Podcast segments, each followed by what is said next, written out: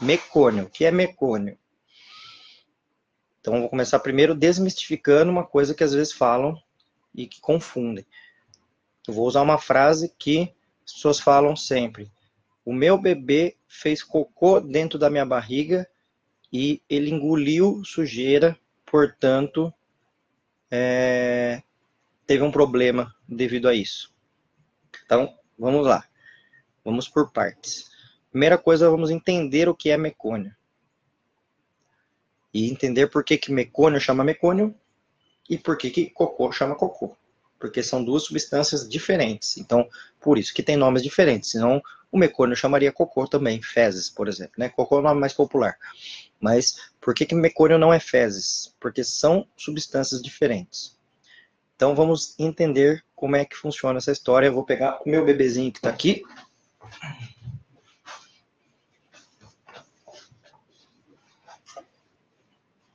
Esse é meu filho, que está sempre me acompanhando aqui para me ajudar. Então vamos pensar o seguinte: vamos imaginar um bebezinho lá dentro da barriga da mãe, tá? Então ele está lá dentro da barriga da mãe, certo? Está encoberto lá dentro.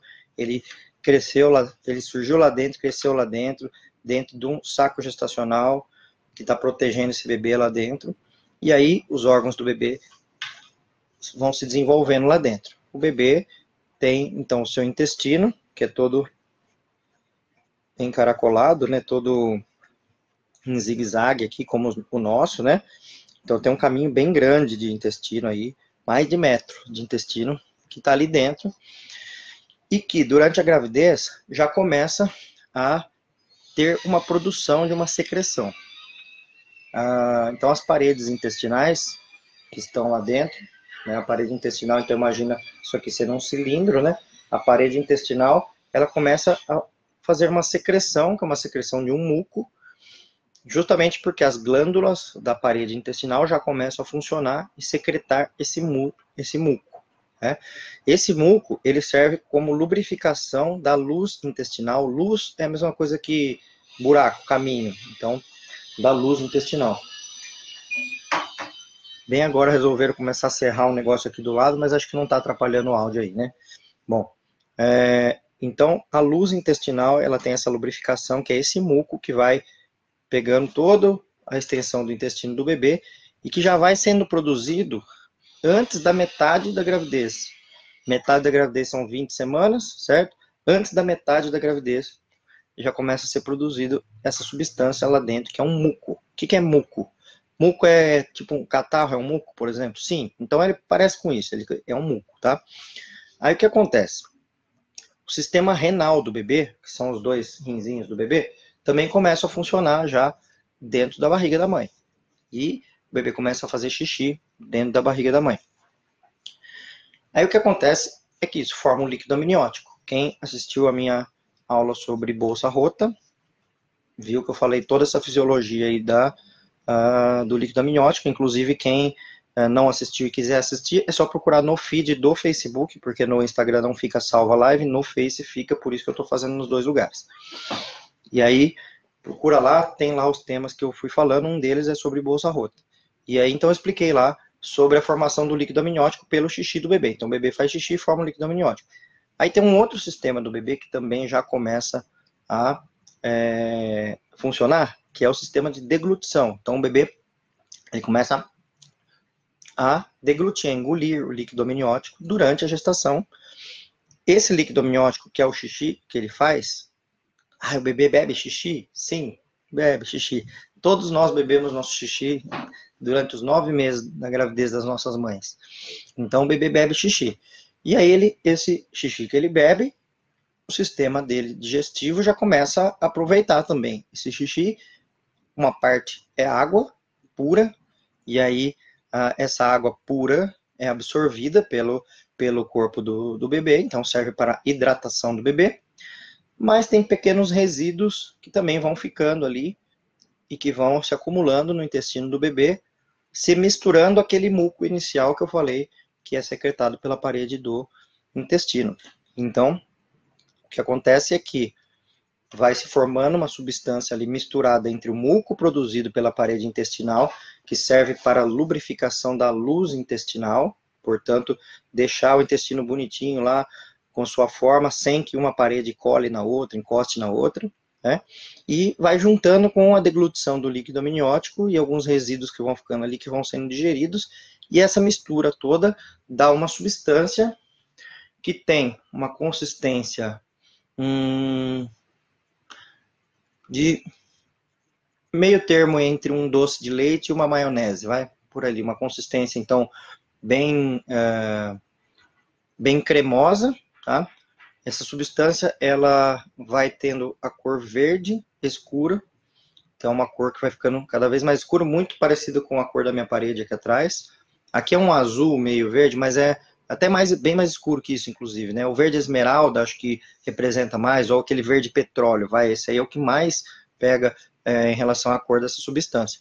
Então, essa substância que preenche toda a luz intestinal, que vem da secreção das paredes intestinais, mais da deglutição do líquido amniótico, forma essa substância melequenta, que é cremosa, que o nome é mecônio, tá? Então, do que, que é formado o mecônio? Mecônio é formado de água, formado de resíduos de líquido amniótico e formado de secreção mucosa da parede intestinal.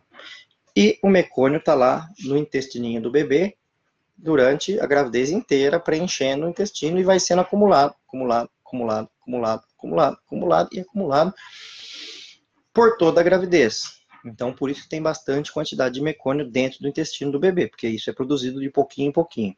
Né?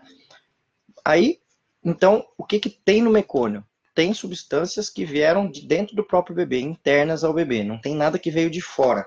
Não tem nada que vem de fora do líquido amniótico. Por quê? Ah, mas a mãe não come, não toma água e não respira, e tudo isso passa pelo cordão umbilical, passa o bebê? Sim, passa. Porém, a placenta que está implantada no útero da mãe ali é como um filtro, e aí só vai os elementos mesmo, ah, o oxigênio, só vai o H2O e só vai os nutrientes. Então não vai sujeiras, tá? Não vão bactérias, por exemplo. E é nesse ponto que eu quero chegar. Porque o mecônio, ele é uma substância intestinal do bebê que não contém bactérias. Sim, tanto que assim que o bebê nasce, quando elimina mecônio, se vocês pegarem o mecônio e cheirar o mecônio, o mecônio não tem cheiro de nada. Porque o que dá cheiro nas fezes, que eu vou falar já já, é a produção de substâncias que as bactérias que estão nas fezes produzem, né? Então, o mecônio, ele é estéreo. Estéreo é a palavra que a gente usa para dizer que uma, aquilo não tem bactérias, não tem, não tem seres vivos, não tem vírus, não tem bactérias, não tem fungos, não tem nada. Então, o que ocorre é que, para a gente entender lá no parto, eliminação de mecônio, primeiro a gente tem que entender o que é o mecônio, de onde ele veio e qual a consistência dele. E comparar com o que é fezes. Então vamos falar das fezes agora. Fezes, depois que o bebê nasceu, depois de alguns dias, que ele vai eliminando esse mecônio, eliminando mecônio, eliminando mecônio, e nisso ele vai amamentando, então ele vai amamando o, o colostro nos dois, três primeiros dias, nos casos de parto natural. Nos casos de cesárea com hora marcada, demora cinco dias para descer o leite, porque justamente o corpo não funciona da, da forma adequada, então ele fica lá cinco dias com colostro, às vezes tem que entrar com complemento, muitas vezes, nas cesáreas eletivas, né? Mas o que acontece é que quando o bebê começa a mamar leite, aí começa a ver, então, uma entrada de bactérias que estão aqui no ar, que estão que vão formando o sistema é, digestório todo do bebê, e essas bactérias é que vão colonizando uh, o, é, é, o estômago e intestino do bebê, e que daí são as bactérias responsáveis pela formação da constituição das fezes e que dão cheiro, inclusive, depois, né? Quando tem muita quantidade, fica um cheiro muito ruim e tal. Então, qual que é a principal diferença entre mecônio e entre fezes? A principal diferença é que mecônio não tem bactérias e fezes têm bactérias. Isso que é o mais importante de saber, porque quando a gente pensar lá no parto, na exposição do bebê ao mecônio, nós vamos já entender o porquê que o mecônio não é uma sujeira. Apesar de ele ter cara de sujeira, você olha para ele assim, é um verde escuro, melequento. É. Só que ele não é uma sujeira, porque sujeira, na verdade, é tudo aquilo que tem bactéria, que tem fungo, que tem coisas que possam nos contaminar e trazer alguma doença para a gente. Então, esse é um ponto chave importante ah, para quem chegou agora aqui, que eu vi que entraram umas pessoas novas. Resumindo tudo que eu falei até agora, o mais importante que tem que ficar até agora é mecônio, é uma substância intestinal estéril que vem de dentro do bebê e não tem bactérias, e fezes é uma substância que já foi misturada com ar, misturada com bactérias e tem bactérias, portanto, uh, é uma substância diferente, por isso que mecônio chama mecônio e fezes chama fezes, senão o mecônio chamaria fezes também. Então a frase que eu falei no começo da live, que é meu bebê fez cocô dentro de mim. Paramos por aí, porque bebê não faz cocô dentro da mãe jamais. É impossível um bebê fazer cocô dentro da mãe, porque o cocô só começa a ser produzido dois, três dias depois que o bebê nasce. Então, quando há alguma eliminação durante o parto, é eliminação de mecônio e não de cocô. Beleza? Esse é o primeiro ponto. Então, quem está aqui comigo até agora, uh, passamos o primeiro capítulo do que eu estou falando, diferença entre fezes e mecônio, e a eliminação de mecônio no parto não é eliminação de fezes ou cocô. Beleza. Segundo ponto, então, vamos falar do parto especificamente, para daí também a gente tentar entender essa a segunda parte da frase que eu falei, que a primeira parte era meu bebê fez cocô dentro de mim. Ponto. Esquece. Meu bebê fez mecônio dentro de mim. Qual que era a segunda parte da frase? Que era meu bebê engoliu sujeira. Então a gente já tira a palavra sujeira, porque não é sujeira, a gente já sabe que é mecônio, tá? E vamos pensar no, no tal do engoliu. O que, que é engoliu? Engolir é hum, e parar no estômago, tá? Então a gente tem um sistema orofaríngeo que começa com a boca, depois ó, tem, por exemplo, tem pessoas aí, ó, tô vendo a, a Larissa que é estudante de medicina que, que, que aprende, já aprendeu isso, mas eu vou falar para todo mundo aqui. Tem a boca, depois tem a laringe, e aí depois tem uma divisão aqui na parte mais da frente, nossa, tem a traqueia, que é onde passa o ar, e na parte mais atrás, lá dentro do pescoço, tem o esôfago, que é onde passa a comida para ir para o estômago. Então, nós temos duas vias separadas. É igual a gente está andando numa estrada e de repente tem uma bifurcação, uma para cada lado. Nesta bifurcação, uma bifurcação vem para frente, que é a traqueia, ou seja, que vai entrar ar e levar para os pulmões, e a parte de trás, que é o esôfago, a outra via, entra água, entra comida e vai parar lá no esôfago, certo? Então, o que, que acontece? Que uh, o bebê intraútero, vamos lembrar de novo lá, ele está lá dentro do útero, está envolvido pelo líquido amniótico e a bolsa está é, ele está dentro da bolsa.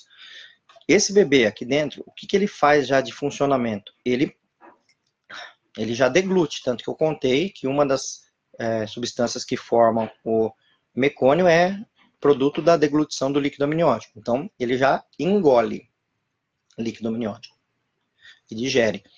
Porém, ele não ele não respira dentro do útero, porque o pulmão dele nem funciona ainda. Ele vai respirar quando ele sai aqui fora. Então, o que acontece é o bebê não respira intraútero, naturalmente. Portanto, não tem como algo ir parar no pulmão do bebê, e sim algo vai parar no estômago do bebê. Então, nesta frase que a mulher fala, ó, até minha mãe tá aí, ó, a Liette Zorzella, oi mãe. uh, então, o que acontece? É, quando o bebê está intraútero, naquela frase que eu falei inicialmente, meu filho engoliu cocô, o cocô a gente já mudou para mecônio, tá? Mas quando a pessoa fala engoliu, essa parte está certa. Porque uh, a mulher que, ah, desculpa, o bebê ele engole líquido amniótico. Então, isso está certo. Durante a gravidez toda, ele engole. Só que o que acontece? Que tudo aquilo que o bebê engole é digerido no estômago do bebê. Tá?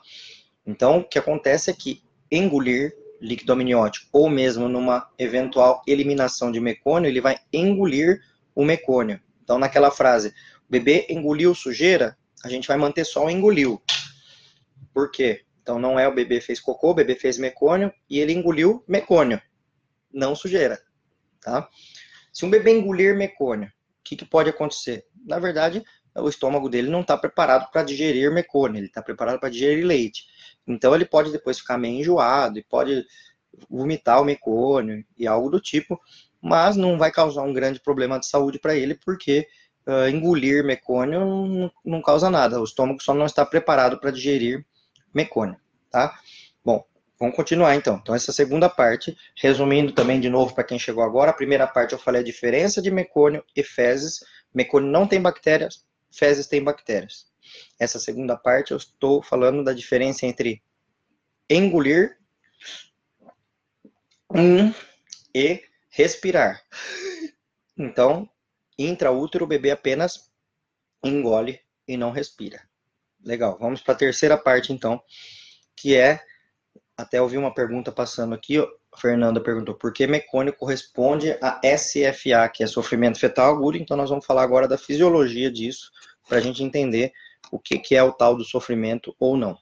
Então vamos imaginar assim, eu sempre gosto de imaginar tudo que é normal primeiro, para depois imaginar o que é alterado, certo? Então, uh, o que, que acontece? Na natureza, a natureza deu certo, né, gente? Vocês concordam? Tanto que a gente veio parar aqui.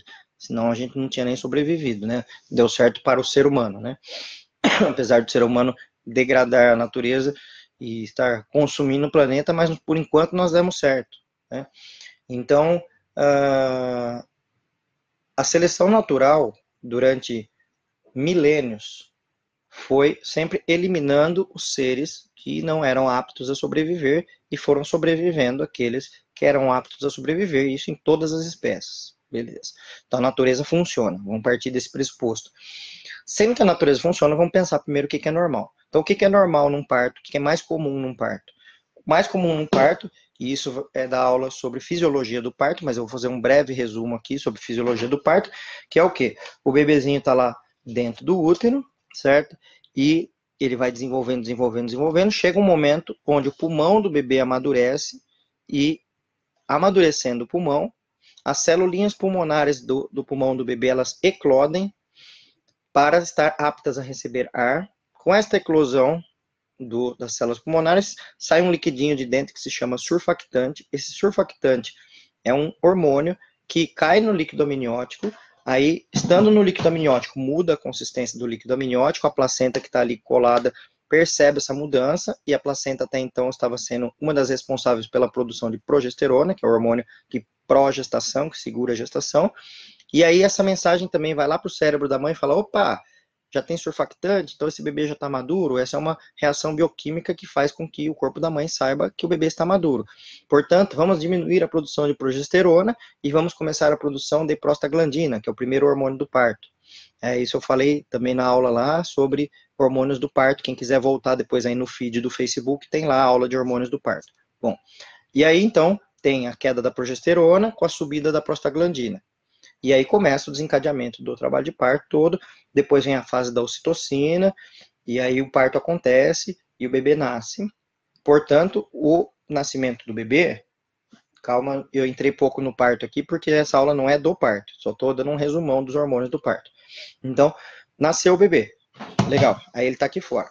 Aí nasceu, nesse momento, no primeiro, na hora que saiu a cabeça do bebê e desprendeu o tórax do bebê, ele, ele está apto a respirar e ele expande o seu pulmão para entrar ar naquelas celulinhas lá que abriram, é, mostrando para o corpo da mãe que o bebê estava maduro, né? Então, só falando uma frase que eu acho muito importante falar sempre, que é mãe em trabalho de parto, é, acima de 37 semanas, significa bebê com pulmão maduro, né? Portanto, mãe fora de trabalho de parto significa mãe com o pulmão imaturo tá? Ah, o bebê está pronto, já pode nascer com 40 semanas, vamos fazer uma cesárea? Não, não sei se está pronto, ele está formado, ele não está pronto, né?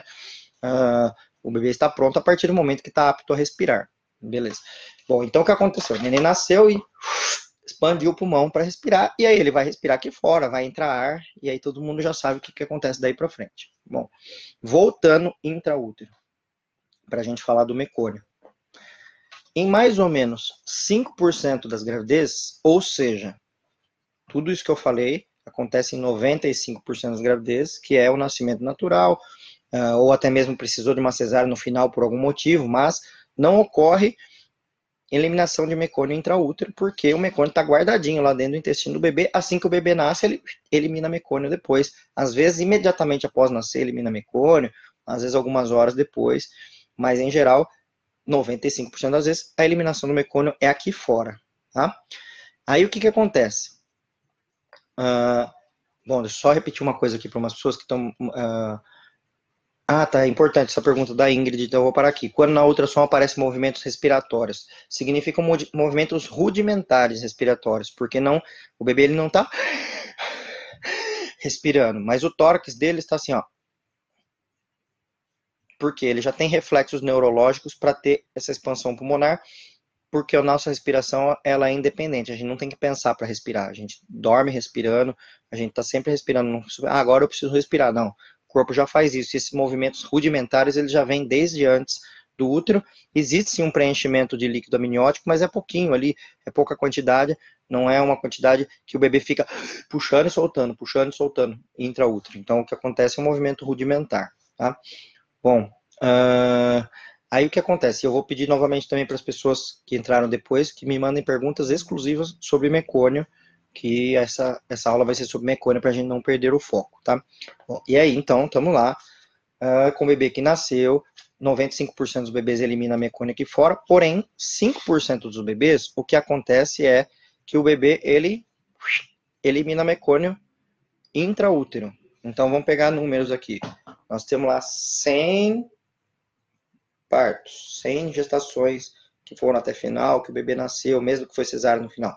Dessas, 95 não tem mecônio intraútero. Nós estamos falando, então, de 5% de casos de mecônio intraútero. E aí, então, vamos pensar agora, bom, por que se a natureza inventou que o pulmão amadurece primeiro e aí isso que desencadeia o trabalho de parto. E depois, quando o bebê nasce, a descompressão torácica, a descompressão abdominal é que começa a liberar algumas substâncias que fazem com que o bebê libere é, mecônio aqui fora. O que que faz um bebê eliminar mecônio intraútero? Então, vamos aí para algumas hipóteses, porque existe mais de uma hipótese, tá? Uma hipótese de eliminação de mecônio intraútero é o seguinte, é um intestino que ele está muito maduro, tanto quanto o pulmão, ou até mesmo ele ultrapassa um pouco a maturidade pulmonar e ele simplesmente funciona. Ou seja, o bebê elimina mecônio porque o intestino amadureceu. Essa é uma hipótese de eliminação de mecônio desses 5% dos casos que eliminam mecônio. Tá? Então, tá lá o bebezinho, intraútero, e ah, opa, funcionou o intestino, eliminou mecônio. Tá? Então, dentro desses 5%, uma turminha aqui vai ser por maturidade intestinal, tá? Outra hipótese de eliminação de mecônio é a eliminação de mecônio durante o trabalho de parto. Então, a mãe já está lá em trabalho de parto, que o pulmão do bebê desencadeou esse trabalho de parto, ou que até o parto está sendo induzido porque precisou terminar a gravidez por algum motivo, e está acontecendo o trabalho de parto. E o trabalho de parto, assim como todo trabalho físico, ele gera um estresse natural. Por, por exemplo, se eu for correr 5 quilômetros, eu estou gerando um estresse no meu corpo. Pode ser um estresse saudável, inclusive, mas é um estresse, tá? E eu, o trabalho de parto, ele gera um estresse natural no corpo da mãe, no corpo do bebê, porque o bebê, ele é massageado e solta, é massageado e solta, é massageado e solta, e isso gera um estresse no bebê. Uh, uma coisa é a gente falar de estresse fisiológico, que é o que eu falei, eu vou lá correr 5 km e tá tudo bem. Outra coisa é eu falar de um estresse patológico, que daí eu vou correr 100 km, eu chego morto lá. Aliás, eu nem consigo fazer isso, né? É, então, o que acontece é, é um estresse além do ponto, comparado a um estresse fisiológico. Bom, então, uma segunda hipótese de eliminação de mecônio intraútero é um estresse fisiológico, que é um bebê sendo apertado, desapertado, apertado, desapertado. Vou fazer uma comparação aqui para ficar mais fácil. Quando uma criança brinca com a outra de fazer cócegas na outra e a outra não segura o xixi, faz xixi nas calças, cocô nas calças, algo do tipo assim. Isso é um estresse que a pessoa sofreu ali, que desviou a atenção para um outro lado e liberou esfíncter e liberou, fez xixi, fez cocô nas calças. Né? Uh, esta pessoa que fez isso aqui fora, essa criança, ele, até adulto, né, às vezes pode fazer isso, se tomar um susto, por exemplo. Uh, o que acontece é, esta pessoa não sofreu um estresse por falta de oxigênio que gerou a eliminação uh, do esfíncter, a, a, a liberação do esfíncter. O que acontece é uma eliminação por um estresse que desviou a atenção neurológica do corpo para outro lado e aquele esfíncter libera e acaba liberando mecônio. Então, a segunda hipótese de liberação de mecônio, dentro daqueles 5% de casos que liberam mecônio intraútero, são é, é um estresse fisiológico do parto. Então, vocês lembram que eu falei que desses 5% que tem eliminação de mecônio, uma parte é por é, maturidade intestinal, outra parte pelo estresse fisiológico. Então, agora vamos imaginar um mecanismo onde o bebê está lá dentro do útero, protegidinho pela bolsa, pela placenta, e aí começa a ver as contrações do parto, contrações do parto, contrações do parto, e começa a haver um decréscimo da função placentária, lembrando que a placenta está plugada no útero da mãe, que passa água, comida e oxigênio para o bebê, então começa a haver um decréscimo da função placentária, ou seja, diminuindo aquilo que passa da mãe para o bebê. Então, diminui passagem de água, diminui passagem de comida, diminui passagem de oxigênio. Bom, vamos pegar esses três elementos, água, comida e oxigênio, e vamos pensar em nós aqui fora, que às vezes fica mais fácil de a gente pensar. E aí pensa na cabeça de vocês aí, quanto tempo que demora um bebê, oh, desculpa, quanto tempo que demora um adulto para morrer por falta de água? Não precisa me responder, mas pensa aí, um tempo lá, X. Quanto que demora um adulto para morrer por falta de comida? Tá, e agora pensa quanto que demora um adulto para morrer por falta de oxigênio. Todo mundo sabe a resposta já, e todo mundo sabe que por falta de oxigênio morre muito mais rápido do que por falta de comida ou por falta de água, certo? Certo. E se a gente for colocar em números, né, ou sei lá, uma pessoa vai demorar dias para morrer por falta de água, dias para morrer por falta de comida, e por falta de oxigênio, alguns minutos já morre, né? E olha que curioso, o bebê já é um ser humano, e o bebê é a mesma coisa. Então, o bebê ele morre muito mais rápido por falta de oxigênio do que por falta de comida ou falta de água. Até por isso, uh, isso vai ser assunto de, outras, de outra aula, que é um assunto sobre é, funcionamento placentário, e que eu vou falar justamente desse funcionamento da placenta, quando começa a diminuir a água, daí diminui o líquido amniótico do bebê, só que isso demora dias para dar algum problema, né? Quando diminui o crescimento do bebê, isso demora semanas para dar um problema, mas a diminuição de oxigênio ela gera problemas naquele dia, tá? Então, beleza. Então, estamos lá com o bebê, trabalho de parto, contrações, contrações, contrações, contrações, e começa a haver um decréscimo da função placentária. Nesse decréscimo da função placentária, se diminuir água, diminuir comida, beleza, poderia ficar dias assim que não ia causar um problema para o bebê. Só que se diminuir oxigênio, causa um problema naquele momento para o bebê, tá? Tá, mas por que que acontece isso? Acontece em todo mundo? Não, claro que não. Lembra que eu estou falando que dentro dos 5% de casos que liberam mecônio, nós estamos falando de uma parcela desses 5% de casos, tá? Aí o que acontece, então? Diminuiu função placentária a ponto de diminuir oxigenação para o bebê. E aí o que, que o bebê faz? Ele faz um mecanismo que a gente chama de centralização fetal. O que, que é centralização? Centralização, uh, e isso uh, todos nós fazemos, inclusive uma pessoa que cai num, numa piscina ou num mar e que vai se afogar, ou alguém que está sendo enforcado por alguém, ou alguém que é, perdeu a chance de respirar. Durante um certo tempo, até morrer, o que, que o nosso corpo faz? Começa a economizar oxigênio, portanto, deixar mais oxigênio nos órgãos que são mais vitais. E intraútero é a mesma coisa. Então, o bebê. Desculpe, o bebê intraútero se começa a diminuir função placentária, ou seja, diminuir a oxigenação para o bebê, o corpinho dele começa a priorizar órgãos nobres, que são órgãos responsáveis pela vida do bebê. Então, por exemplo, é mais importante o bebê deixar oxigênio na mão e no pé ou deixar oxigênio no cérebro? No cérebro, né? É mais importante para o é, bebê deixar o, o, o oxigênio na pele toda ou uh, na glândula suprarrenal, no rim, no próprio coraçãozinho. Óbvio que são nos órgãos mais essenciais. Então, o que acontece é que o bebê ele centraliza a oxigenação, ou seja, ele tenta manter a oxigenação boa nesses órgãos vitais, no cérebro, principalmente, na suprarrenal, desculpa, para que o bebê não é, tenha um problema em relação a isso e diminui a oxigenação nos outros tecidos. Então, diminui a oxigenação na pele, diminui a oxigenação na perna, no braço, diminui a oxigenação no intestino. E aí, diminuindo a oxigenação no intestino, o que acontece é que o intestino relaxa.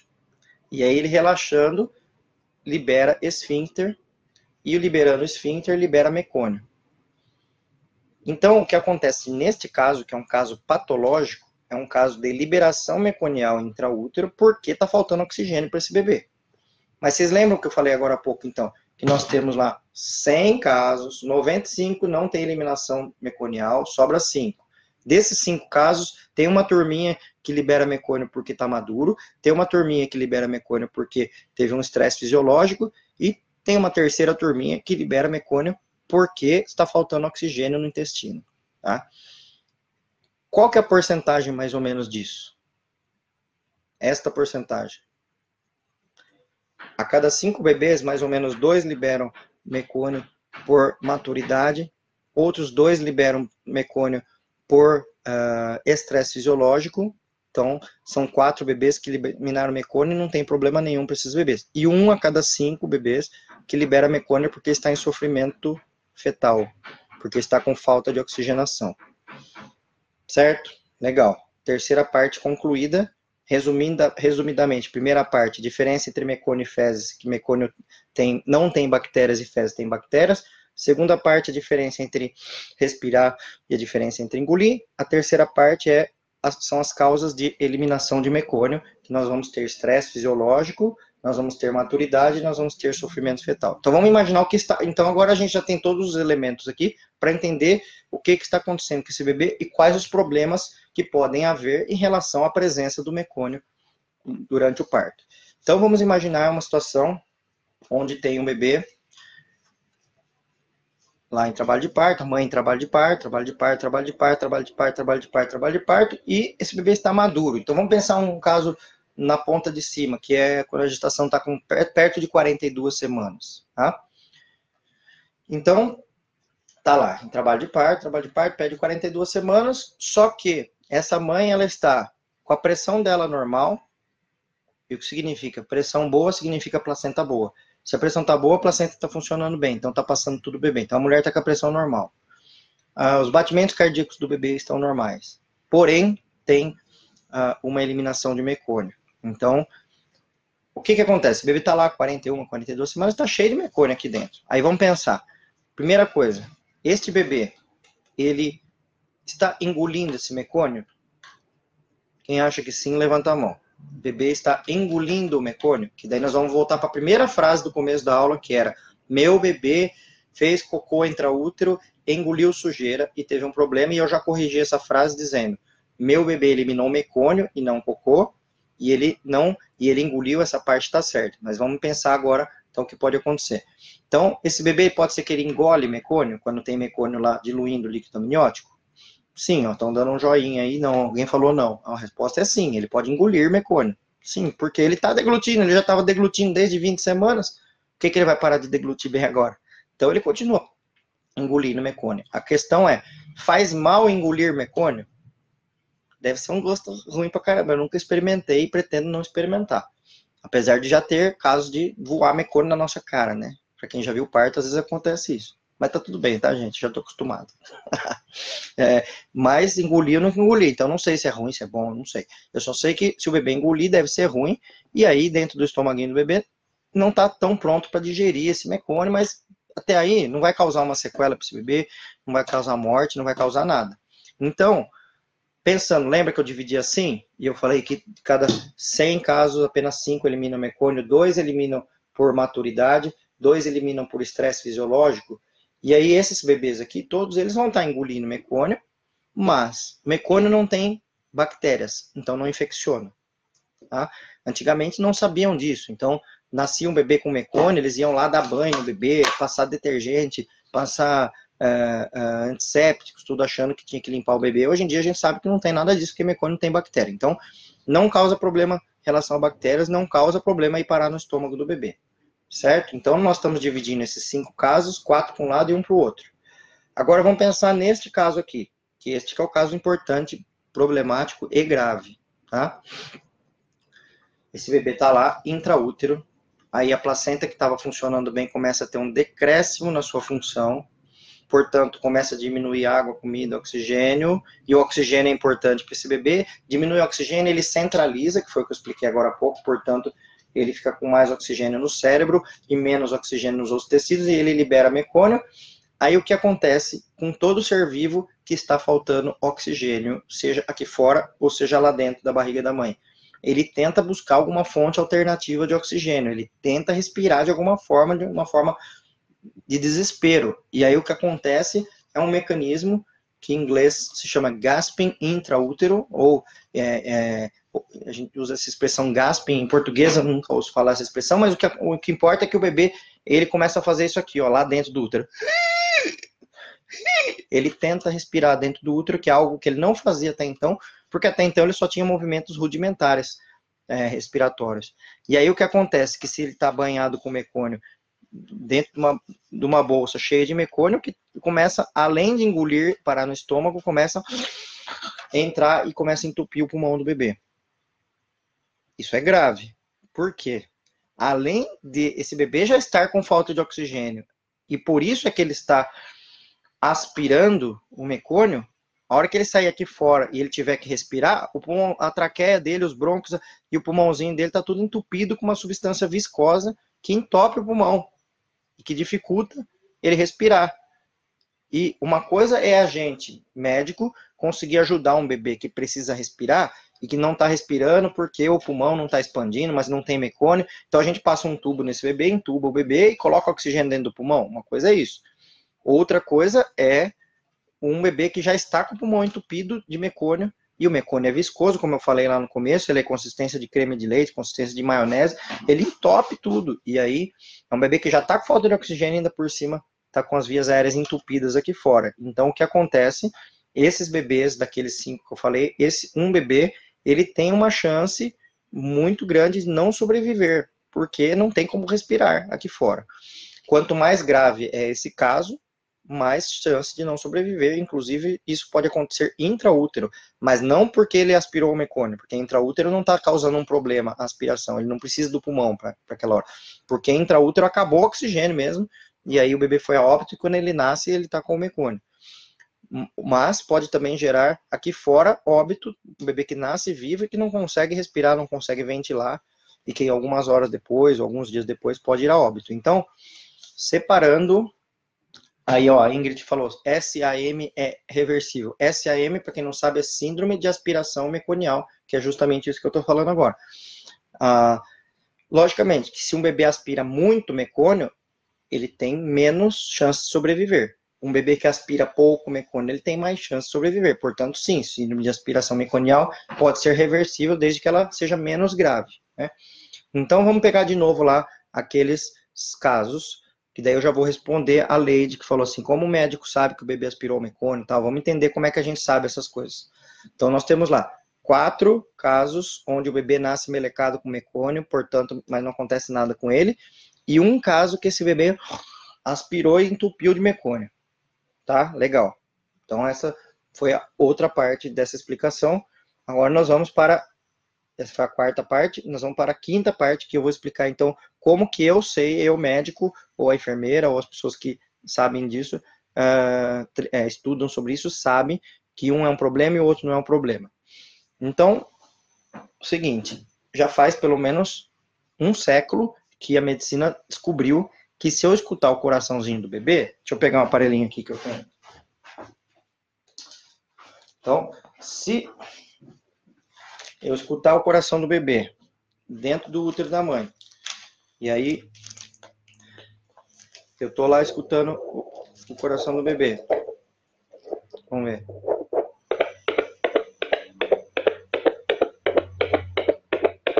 Como eu tô fazendo isso?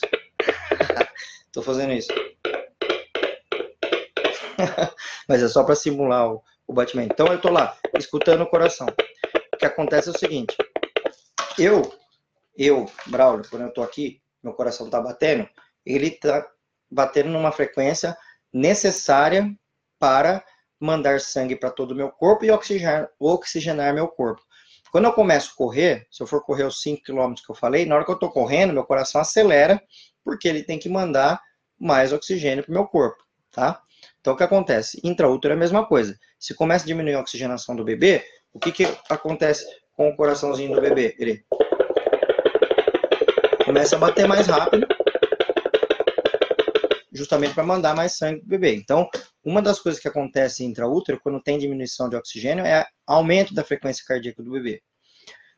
Outra coisa que acontece, que daí já é numa fase onde o bebê ele já está entrando realmente em sofrimento, porque enquanto eu estou correndo 5 km meu coração está acelerado, eu não estou em sofrimento, meu corpo só está compensando uh, uma necessidade minha. Assim como um bebê também que está lá taquicárdico, está com batimento cardíaco bem acelerado, 200 e pouco por hora, por minuto, esse bebê ele está sendo compensado, então ele não está em sofrimento ainda. Ele está mostrando um padrão que vai entrar em sofrimento se ninguém fizer nada. Né? Aí o que acontece? Intraútero tem um tipo de é, mecanismo que ocorre nas, nos casos de batimento cardíaco, que é o seguinte: o bebê está lá e aí tem uma contração, o batimento dele está assim. Então estamos lá, 150, 140 tal. Aí acontece uma contração. Contração, contração, contração. Às vezes o bebê dá uma acelerada. E aí depois que passa a contração, o coração do bebê vai diminuindo. Isso se chama desaceleração tardia. Se tiver algum obstetra aí me vendo, ou uma enfermeira obstetra, o coração deles fica acelerado agora, porque quando a gente ouve isso aqui, o nosso coração fica muito acelerado no parto, porque nos assusta, né?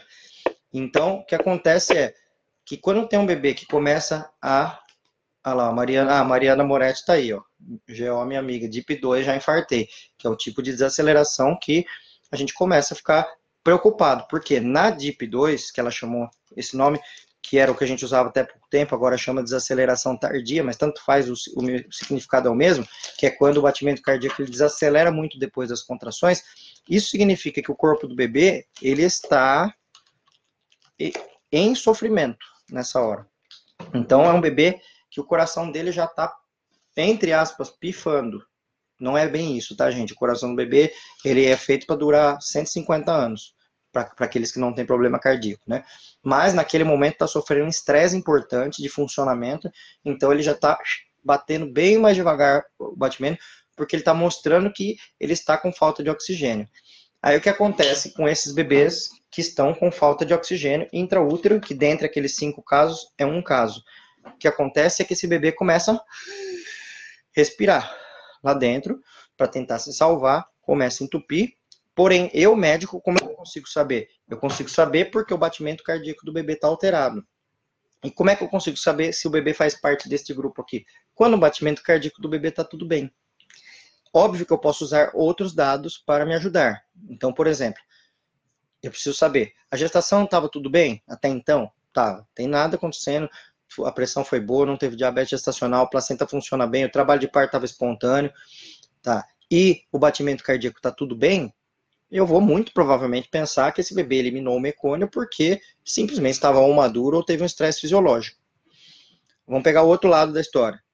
A gestação já estava com problema, porque a mulher já estava hipertensa. Se a mulher está hipertensa, é porque a placenta não está funcionando tão bem. Então já começa o parto com a placenta diminuindo o funcionamento. Aí o trabalho de parto piora esse funcionamento. Aí o que acontece? Aí eu vou lá e escuto o batimento cardíaco daquela forma, caindo, caindo, caindo. Vou pensar, esse bebê está nesse grupo aqui está faltando oxigênio. Então, portanto, esse bebê precisa sair agora de lá de dentro, senão ele vai ter uma sequela ou morte. E aí, como que é o sair agora? Depende. Se o bebê tiver, aguenta um segundo aí. Se o bebê estiver na pelve da mãe, lá em cima, e não tem como sair de parto normal, tem que fazer cesárea naquela hora. Se o bebê estiver aqui embaixo já, com a cabeça quase saindo e acontece isso, a gente ajuda a puxar o bebê por baixo, ou espera ele terminar de sair, ou pode ajudar com o vácuo extrator ou com forceps, ou seja, é, mas esse bebê, que é um bebê que está com batimento muito alterado, ele tem que nascer logo. Sobre o batimento, eu vou colocar uma, uma parte aqui rapidinho, só para vocês entenderem um, uma expressão que a gente usa, fica mais fácil. Os batimentos cardíacos a gente divide em três é, resultados, que a gente chama de categoria 1, categoria 2 e categoria 3. Batimento categoria 1 é aquele que está tudo normal no batimento. eu não vou entrar em detalhes de qual é esse batimento. O importa que a gente ouve, ó, esse aqui está normal, esse é categoria 1. Categoria 3 é o caso onde está muito alterado, que a gente, que é esse que eu mostrei agora, que o batimento desacelerado. E categoria 2 tem um, várias possibilidades aí que nos deixam não é, de forma é, que a gente fica não tranquilo com esse batimento. Pode ser um batimento muito acelerado, ou um batimento que não tem muita variedade e ele é mais uma linha reta, então a gente fica meio de olho. Mas o que importa é o que significa esses três resultados. Categoria 1 está normal, categoria 3 é alterado, e o 2, ele ou é um intermediário que está indo para o 3, ou não, pode ser um batimento que está nos enganando, porque a mãe não comeu direito, e aí comeu e aí melhora o batimento, ou seja, era só uma hipoglicemia, não era uma falta de oxigênio, tá? Então, o que, que importa desses três batimentos é que com eles que a gente vai saber se está tudo bem com o bebê que eliminou o mecônio, tá?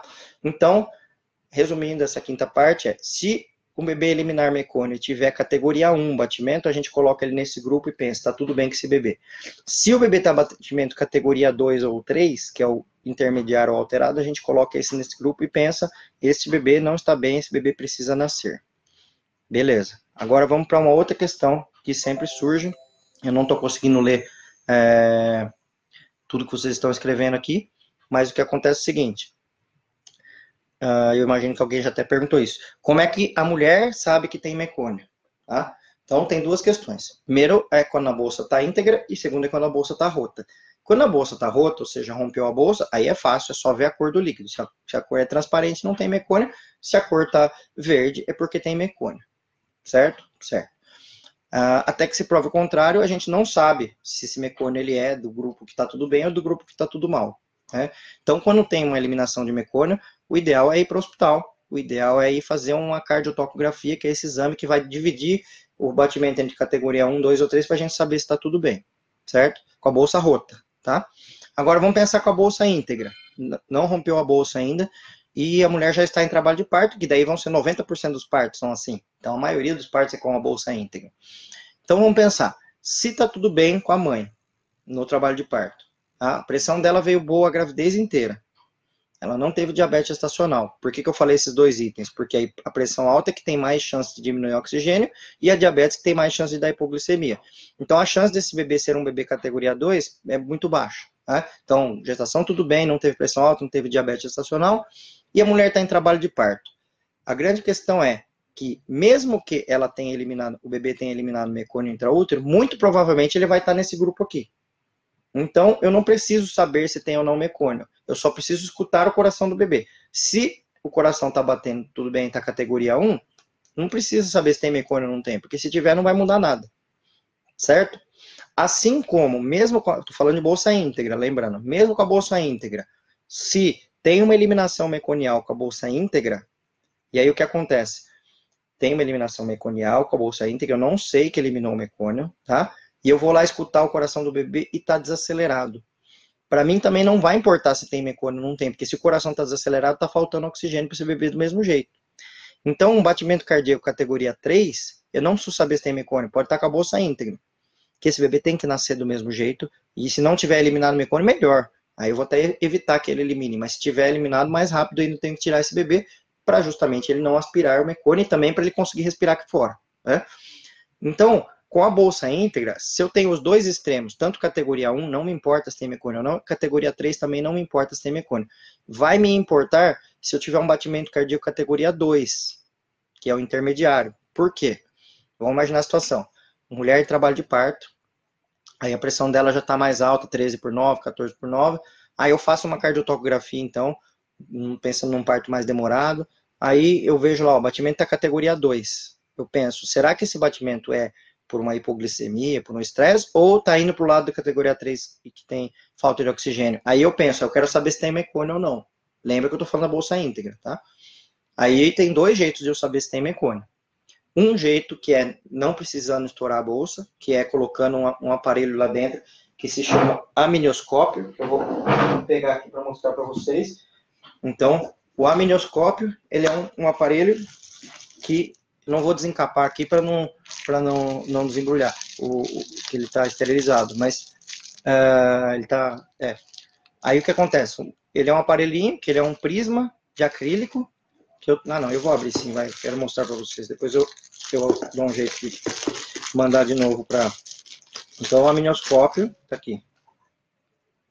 O que acontece? A gente coloca ele Aliás, tem muita gente, muita obstetra que não usa esse aparelho aqui. O certo de usar é, é com isso aqui, que ele tem uma fonte de luz, ou a minioscopia correta de ser feita é sempre com a, sempre com a base do aparelho e não só com, a, com isso aqui, porque senão eu tenho que colocar uma outra luz por cima e esse aqui ele já tem fonte de luz própria.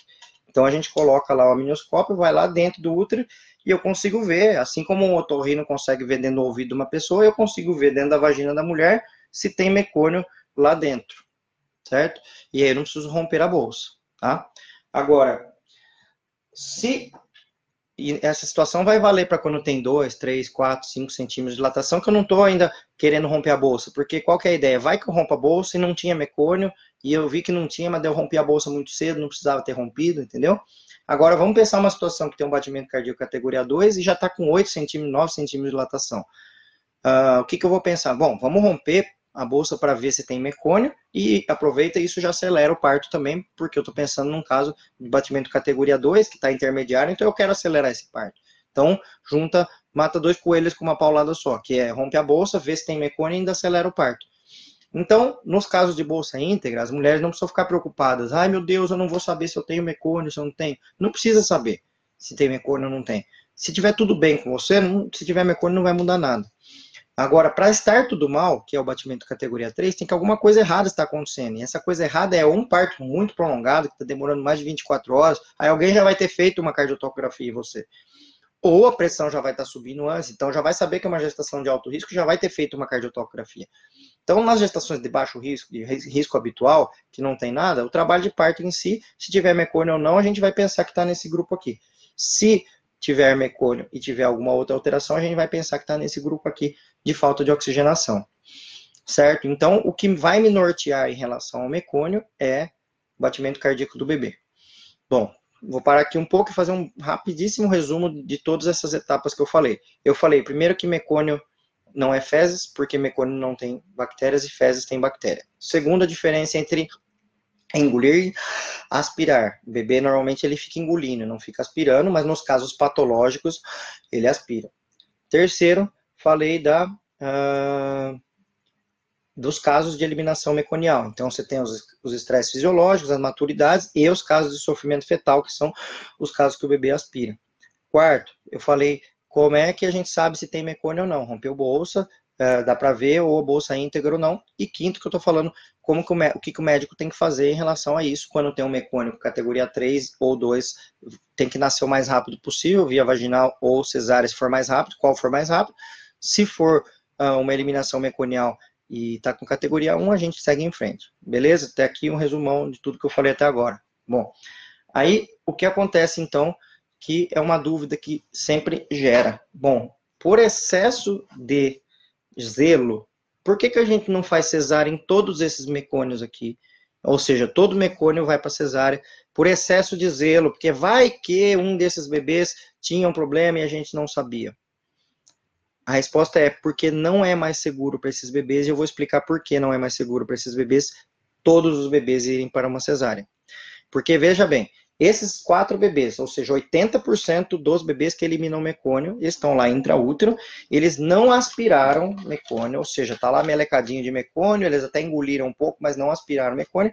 E aí vamos pensar que a gente vai colocar esses bebês para uma cesárea, esses quatro bebês que estavam tudo bem, tá? Então nós vamos para uma cesárea. Quando vai para uma cesárea, a mãe toma uma raque anestesia, que é uma anestesia na coluna, que cai a pressão da mãe na, necessariamente cai, porque quando toma raca anestesia cai a pressão, o anestesista tenta controlar tal, mas normalmente cai a pressão dela.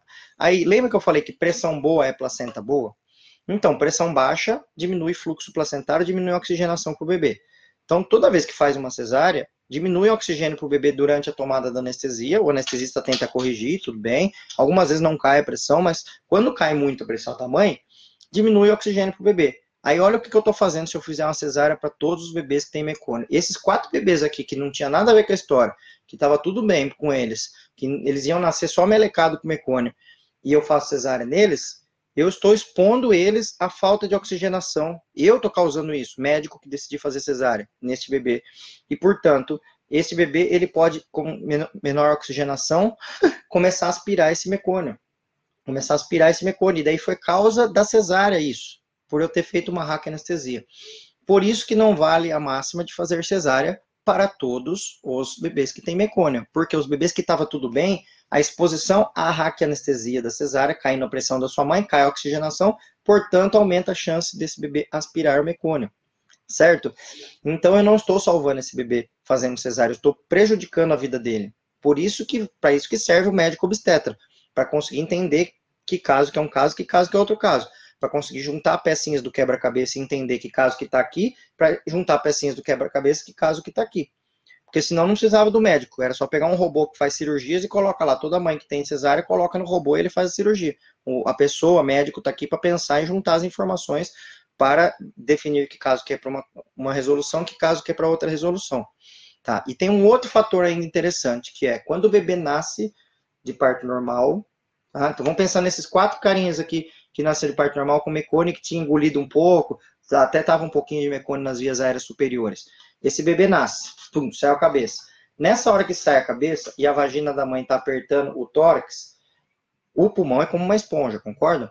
E o, esse aperto aqui do tórax pela vagina da mãe faz com que pelo narizinho do bebê comece a escorrer mecônio, às vezes até esguicha, que era aquele mecônio que estava ali nas vias aéreas superiores, ou seja, o canal de parto diminui a chance de uma aspiração meconial. Por isso que, inclusive, nos casos de bebê categoria 3, tá? Que é o bebê ruim, que tá mal, é aquele bebê desse canto aqui, que tá faltando oxigênio. Se ele estiver quase saindo, vale mais ele sair de parto normal do que de cesárea. Porque na hora que ele sair, o tórax dele está espremido e nessa hora vai sair uma boa parte do mecônico que ele tinha aspirado, ou seja, diminuindo a chance, porque é muito mais fácil tirar o mecônico que foi aspirado apertando aqui o bebê do que aspirando o bebê. Então, a cesárea, ela é super bem-vinda, sim, para os casos de bebê categoria 3, quando, está, quando o bebê está alto. Quanto antes sair, melhor a chance de sobrevida desse bebê. Porém, nos bebês que estão quase saindo de normal, é melhor sair normal. E em todos os outros casos onde o bebê está categoria 1, é melhor que seja parto normal para a mãe não tomar uma raquianestesia, não cair sua pressão e eu não expor esse bebê à falta de oxigenação. Certo? Então, esta pergunta que é por que não fazer cesárea para todos os bebês com mecônio? Porque em alguns casos eu estou salvando esse bebê e em outros casos eu estou piorando a vida desse bebê e ainda a mãe ganhando uma cesárea que não precisava ter feito. É, ou seja, se aumentando o risco da mãe também por ter feito a cesárea, certo? Bom, uh, uma outra questão que eu quero falar com vocês de mecônico é um procedimento que se chama amnioinfusão, que é o seguinte, me falaram aqui mecônio grau 1, 2, 3, 4. Vamos explicar sobre, sobre isso. Pode ver que eu nem falei disso ainda porque isso é menos importante. Antigamente acreditava-se que quanto mais mecônio, mais sofrimento. E hoje a gente já sabe que uh, tem, a maioria dos mecônios nem é sofrimento para começar. E segundo, que a quantidade de mecônio não, não tem a ver com quantidade de alguma coisa acontecendo. Então, mas a gente pode graduar o mecônio sim. Se é, sair uma aguinha só, bem verdinha, assim, transparente, isso é um mecônio uma cruz, ou mecônio não particulado, que é um mecônio que tem pouco mecônio. E vamos pegar o outro extremo, que seria o que ela chamou de grau 4, ou 4 cruzes, ou mecônio espesso, que é aquele mecônio que já tinha pouco líquido intraútero e saiu muito mecônio e fica uma meleca verde. E aí tem graus entre esses mecônios. O que importa da consistência do mecônio não tem a ver com o grau de gravidade do que esteja acontecendo. O que importa é, nos casos de bebê categoria 3, que é aquele que está mal, se ele aspirar, quanto mais ele aspirar e mais grosso for o mecônio, pior é, obviamente, tá? Mas não significa que um bebê que está do lado de cá, que é o bebê que estava tudo bem, se ele tiver muito mecônio e ele não aspirar, tanto faz se ele tem muito, se ele tem pouco, que não vai mudar nada. Mas lembra que eu falei que eu ia falar sobre aminoinfusão? Aminoinfusão, infundir líquido amniótico. É um procedimento que pode ser feito em alguns casos, por exemplo, vamos por num caso de categoria 1, que é um bebê que estava tudo bem, que ele eliminou mecônio só por maturidade ou por estresse fisiológico, e este bebê está com muito, está lotado de mecônio lá dentro, mecônio, mecônio, mecônio, mecônio, muito mecônio. Eu penso, putz, será que eu, vou deixar esse bebê lá dentro com tanto mecônio? Vai que esse bebê vira um bebê categoria 3 e aspira todo esse mecônio que tem lá dentro. Então, o que, que eu posso fazer, eu como obstetra? Eu posso passar uma sonda via vaginal na mulher, que é uma sonda simples, ligar num soro simples, aquecido, e jogar soro para dentro da vagina e para dentro do útero. Esse soro ele vai entrando e saindo, entrando e saindo, entrando e saindo, entrando e saindo, e limpando e lavando, lavando, lavando esse mecônio, ou seja, sai todo aquele mecônio e fica sem mecônio. Obviamente que ele vai continuar sendo o mesmo bebê, que já eliminou mecônio, e eu vou ficar mais de olho nesse bebê. O que é ficar mais de olho? É escutar o coração mais de perto, fazer cardiotocografia, às vezes até mesmo deixar cardiotocografia contínua durante o parto para eu saber o que está acontecendo, para eu ver que está tudo bem com esse bebê. Então, existe esse procedimento aminoinfusão, é raro a gente precisar fazer, porque tem que coincidir de ter muito mecônio e ser categoria 1, então, uh, se eu falei que 5% só dos casos tem eliminação de mecônio, desses quatro, a gente vai continuar o parto sempre, uma pequena parcela desses que vai ter muito mecônio, então a minifusão é raro a gente precisar fazer. Uh, que eu me lembro, eu faço uma ou duas no ano inteiro, assim, é, é raro, mas existe esse procedimento, é importante saber que existe. Bom, com isso, até agora, eu falei tudo que eu queria falar sobre mecônio com vocês. Eu vou fazer um breve resumo, tentar em um minuto esse resumo, para daí vocês me fazerem perguntas. Então, eu falei primeiro que mecônio não é fezes. Mecônio é mecônio, fezes é fezes, porque mecônio não tem bactérias, fezes tem bactérias. Segundo, eu falei a diferença entre aspirar e engolir. Terceiro, eu falei quais são Uh, os tipos de eliminação meconial, as hipóteses de eliminação meconial, que aí eu dividi naquele grupo lá 4 a 1, que seria dois casos de é, é, estresse fisiológico, dois casos de maturidade e um caso de uh, uh, sofrimento fetal real. Tá? Depois eu falei, como é que a gente faz para saber que tem mecônio ou não? É só ver a cor do líquido. Se a bolsa estiver rota, olha a cor do líquido. Se a bolsa estiver íntegra, aí eu posso passar o aminoscópio. Quem chegou agora não viu, que é isso aqui. Tem gente que fala que parece o aparelho de otorrino, de ver ouvido, e parece mesmo, o mecanismo é mais ou menos o mesmo, só que é para olhar dentro da vagina e posso ver se tem, se tiver com a bolsa íntegra, ou posso romper a bolsa e ver se tem mecônio. E depois, por último, eu falei o que, que o médico tem que fazer com isso, uh, o que, que a mulher tem que fazer, o que a enfermeira tem que fazer. Se tiver uma bolsa rota e, e a gente tem que fazer uma cardiotocografia. Se eu colocar o bebê nesse grupo aqui, eu espero o parto normal. Se eu colocar nesse grupo de cá, eu, se sair mais rápido via vaginal, vai, se não faço cesárea. E eu evito fazer cesárea para esses bebês aqui, porque eu posso prejudicar a vida deles fazendo cesárea. Certo. E por último, eu falei dessa exceção aí, que é a questão da uh, aminoinfusão, caso precise ser feito em alguns casos, para vocês saberem o que, que é. Beleza, então, fechando essa questão toda, eu vou pegar a primeira frase dessa, dessa aula, que foi: Meu bebê fez cocô dentro da barriga, da minha barriga, e engoliu sujeira, portanto, teve um problema. Agora vamos consertar a frase inteira. Meu bebê fez mecônio, não cocô, porque cocô tem bactéria, mecônio não. O meu bebê engoliu, beleza, mas se engoliu não é um problema. Ele, é, isso é sujeira? Não é porque não tem bactérias. Então, pode dar um problema? Pode, se ele estiver nesse grupo. Se estiver nesse grupo, não dá problemas. Bom, no Facebook, gente, eu vou pedir uma desculpa pro pessoal do Facebook, que é o seguinte, meu, meu notebook, ele tá dizendo que vai acabar a bateria, eu tô sem o carregador aqui. Quem tiver Instagram e tiver no Facebook, vai para o Instagram que eu vou terminar as dúvidas lá. Eu vou tentar ver o quanto que ainda dura aqui a minha bateria, por justamente eu estar sem o carregador. Deixa eu ver. É, eu não trouxe mesmo. Mas vamos aí. Agora vamos ver perguntas. Desculpe quem tem o Facebook e que eu vou acabar aqui não tenha Instagram. Mas quem tiver, vai todo mundo para o Instagram, que o Instagram ainda vai ficar rolando. Bom, agora eu vou voltar também numa, numa regra que eu criei aqui para a gente ficar, para a gente se organizar aqui, que tem bastante gente, né? Que eu falei, a partir do momento que eu vou abrir as dúvidas, eu vou começar a ler as dúvidas agora aqui, porque eu não vou conseguir voltar que todo mundo escreveu lá em cima, e eu só vou responder é, dúvidas de mecônio hoje, porque é o tema, né? Ó, então a Ingrid está perguntando, categoria 2, mais mecônio espesso, melhor intervir? Sim. Categoria 2 e mecônio espesso, melhor nascer naquela hora ali, é interessante. Uh, pode até ser feita uma aminoinfusão para dar um, fazer um teste e ver se realmente continua a categoria 2 ou não, mas em geral, sim. É melhor intervir. Se tiver fácil para nascer normal, acelera o normal, senão a cesárea é a melhor opção. Vamos ver. O que mais? Lembrando que eu não vou responder perguntas mais, porque eu, eu fico até ansioso, fico angustiado que eu não respondo algumas perguntas, mas Uh, nós combinamos aqui desde o começo, quer dizer, eu imagino que vocês combinaram comigo também, que eu só vou responder pergunta de mecônio, tá? É, as outras perguntas todas eu vou respondendo conforme os temas vão acontecendo. Ó, a Carol tá perguntando, Carol Ribas, infusão serve para todo grau de mecônio? Melhor que ir para cesárea? Então, questão é seguinte, é, Carol, uh, aí só um pouquinho que agora, só um segundinho aqui que Pera aí. O que, que aconteceu? Ah, não, tá aqui. Achei que já tinha caído o Facebook. Não. É, Então, o que acontece? Ó, gente, o que eu vou fazer, inclusive, aqui no Facebook, que realmente vai acabar a bateria agora em, em sei lá, segundos. Eu vou salvar a live no Facebook, senão não vai ficar salva. Desculpe, gente do Facebook, eu vou sair, eu vou ficar só no Instagram. Uh, respondendo as dúvidas, mas eu acho que eu já falei praticamente tudo que eu gostaria de falar. Então, tchau pessoal do Facebook, um beijo para todo mundo. Espero que algumas pessoas tenham o Instagram e consigam migrar para ver as dúvidas. Eu vou encerrar o vídeo no, no, Face, senão não vai. No dia que eu descobri que aqui você morava, algo mudou em mim